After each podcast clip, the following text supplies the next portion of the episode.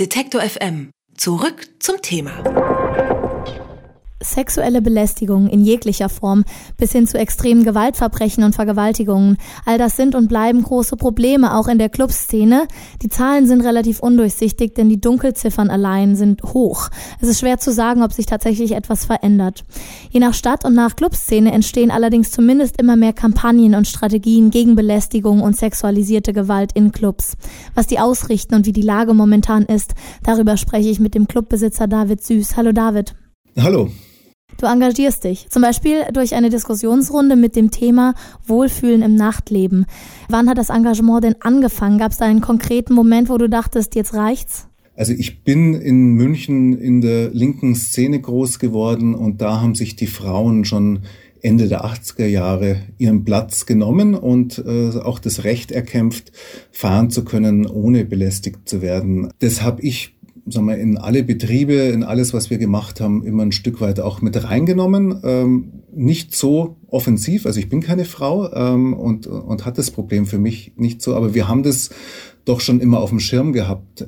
Wenn wir Belästigung mitbekommen, darauf hingewiesen werden, führt es immer erstmal dazu, dass der, dass der Mann oder wer auch immer die Belästigung macht, kann ja eigentlich am Ende sind es immer die Männer, ähm, die werden dann erstmal sofort aus dem Club aus dem Laden gebeten, also rausgeschmissen. Ähm, so, das war so das, was wir immer gemacht haben. Wir haben dann, als es losgegangen ist, als wir Hinweise bekommen haben, ähm, dass eben K.O.-Tropfen äh, ein Problem sein könnten, ähm, haben wir äh, angefangen, ähm, die Türsteher darauf hinzuweisen, dass keine Frau, ähm, die nicht selber gehen kann, aus dem Laden darf. Also dass die darauf aufpassen, ähm, dass eben nicht, sagen wir, wenn das im Club verabreicht würde und wir hätten da eine bewusstlose Frau, dass die eben nicht woanders hingebracht werden kann. Und dann ist in München schon 2000 und was heißt schon äh, 2012 hat der Frauennotruf zusammen mit der Stadt, mit der Bürgermeisterin ähm, eine Kampagne gemacht, Nein heißt Nein.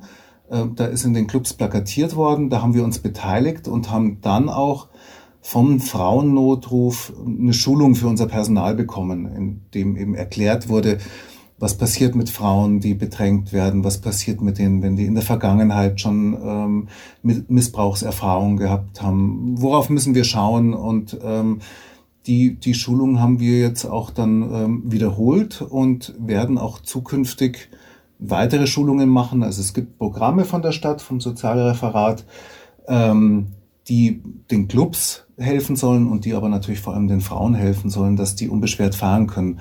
Daran werden wir uns weiter beteiligen. Also Schulungen vor allem für das Personal, mehr Awareness und äh, das Harry Klein, das du leitest, auch ein Techno-Club. Ich kenne das ja. selber auch aus äh, Leipzig, überall wo elektronische Musik gespielt wird zumindest, ähm, gehört ein Awareness-Team zum guten Ton. Hand aufs Herz, wie viel kann dadurch nach deiner Erfahrung dann auch wirklich verändert werden? Es ist trotz allem schwer, weil ähm, Awareness-Teams ähm, sind toll, wenn man die hat. Wir haben hier in München noch keins. Also wir haben Veranstaltungen, bei denen welche da sind. Also wir haben ein Kollektiv, das Wut-Kollektiv, die sind relativ neu. Das sind ähm, Frauen, die sich, die nennen sich Wut, ähm, weil sie eben auch zeigen wollen, ähm, dass da Power dahinter ist. Die sind mit Awareness-Teams da. Ähm, ansonsten haben wir erstmal das, das eigene Personal so weit gebracht, dass die ähm, das mitbekommen würden.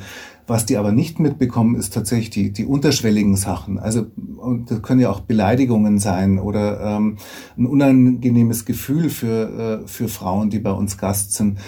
Das sind also Sachen, die bekommen wir nicht mit, da bekommen wir keine Rückmeldung und da werden auch unsere Türsteher tatsächlich extrem selten angesprochen. Und oft sind es auch nicht die Frauen selbst, die belästigt wurden, die, die dann zum Personal gehen, sondern andere Gäste, die das mitbekommen haben, die was beobachtet haben. Also da äh, wäre tatsächlich schon noch Potenzial, äh, die, die, die, die Situation zu verbessern. Ähm, wie gesagt, wir sind im Austausch mit anderen Clubs. Äh, wir überlegen, was wir machen können. Es ist aber, also muss ich auch sagen, neben dem eigenen Personal nochmal äh, Awareness-Teams äh, zu finanzieren, wird irgendwann tatsächlich äh, schwierig für uns.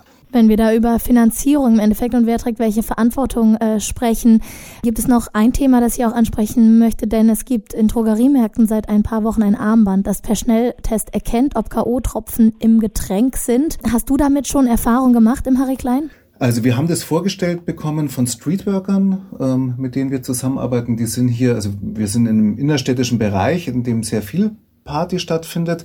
Da sind von der Stadt Streetworker unterwegs. Die haben solche Armbänder, um, um selber mal testen zu können. Die haben uns das mal gezeigt. Ich habe das mit bei DM gar nicht erstmal so mitbekommen, habe aber letzte Woche äh, zufällig ein, eine E-Mail bekommen vom Frauennotruf. Also wir sind mit denen im ständigen Austausch die dann eben über einen Artikel bei Bento, ähm, äh, die haben mir den Link geschickt und haben aber das selber auch kommentiert, äh, nochmal dazu. Also die, die natürlich sagen, es ist verhe ein, also ein verheerendes Signal, ähm, wenn, wenn die Frauen sich dann auch noch solche Dinge selber kaufen müssen ähm, oder dass es sowas überhaupt gibt, ja, sondern also der, der, der, der Kampf sollte natürlich sein, ähm, dass Frauen, egal wie feiern können ähm, und in Ruhe gelassen werden und sich nicht äh, über solche Dinge äh, einen Kopf machen müssen. Sexuelle Belästigung und sexualisierte Gewalt sind und bleiben ein großes Problem in der Feierkultur. Wie Strategien dagegen aussehen können, darüber habe ich mit dem Clubbesitzer David Süß gesprochen. Vielen Dank für das Gespräch. Ich danke und ähm, wünsche allen anderen, dass sich was zum Positiven wendet. Wer unsere Arbeit regelmäßig unterstützen und damit für mehr Programm sorgen will, findet uns auch bei Steady. Alle Infos auf detektorfm.steadyhq.com.